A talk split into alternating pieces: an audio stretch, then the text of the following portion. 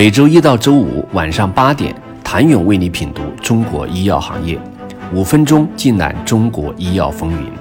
喜马拉雅的听众朋友们，你们好，我是医药经理人、出品人谭勇。中国已经是世界第二大医药市场，但中国药企在世界医药市场格局中却无足轻重。为什么中国医药行业至今没有出现华为式的企业？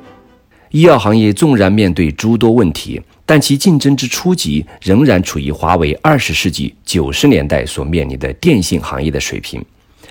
单就行业生存环境而论，任何一家医药企业都不及华为过去二十年的惨烈程度。中国医药企业家们都很诚恳，他们承认，企业与企业之间的差距是企业家和企业家之间的差距。平庸的企业为赚钱前行。伟大的公司为梦想奔跑，两者目标不同，道路不同，打法不同，层次不同，结果自然不同。正如华为精神广告语：“人们向往伟大，但真正面对伟大的时候，却望而却步。”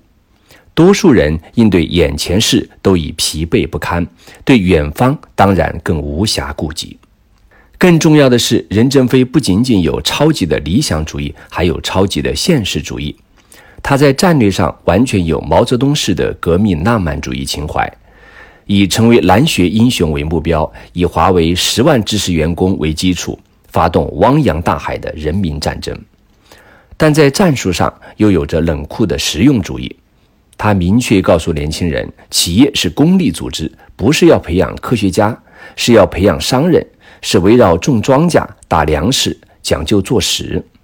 华为公司一直都在为生存而战，在具体的战术上，任正非以上甘岭精神加范弗里特弹药量，确保万无一失。当人们请求他修建华为历史博物馆时，他毫不犹豫地说：“华为没有历史，只有未来。”康贝集团董事长胡继强曾感慨：“中国医药企业为什么长不大？除了自我审视企业家本身的智慧和梦想的格局外。”他认为政府管的太多了，企业的精力光用来应对招标等各种政策了，对市场和行业研究的少了。比如，国内药企用在研发与营销策略上的经费之比，估计在一比十，研发费用占比一般不超过百分之五，而营销策略上花销却占比一般都在百分之三十以上，最高的可以超过百分之四十。时任中国医药企业管理协会会长余明德就曾在中国医药企业家年会上大声疾呼：“中国的医药企业家总是在忙于应对政策的不确定性，而西方企业家总是忙于市场的不确定性，忙于技术和商业的创新。希望中国企业家的精力真正花在应对市场的不确定性上，研究消费者的偏好，研究患者的需求，研究市场的变化。”研究技术的变化。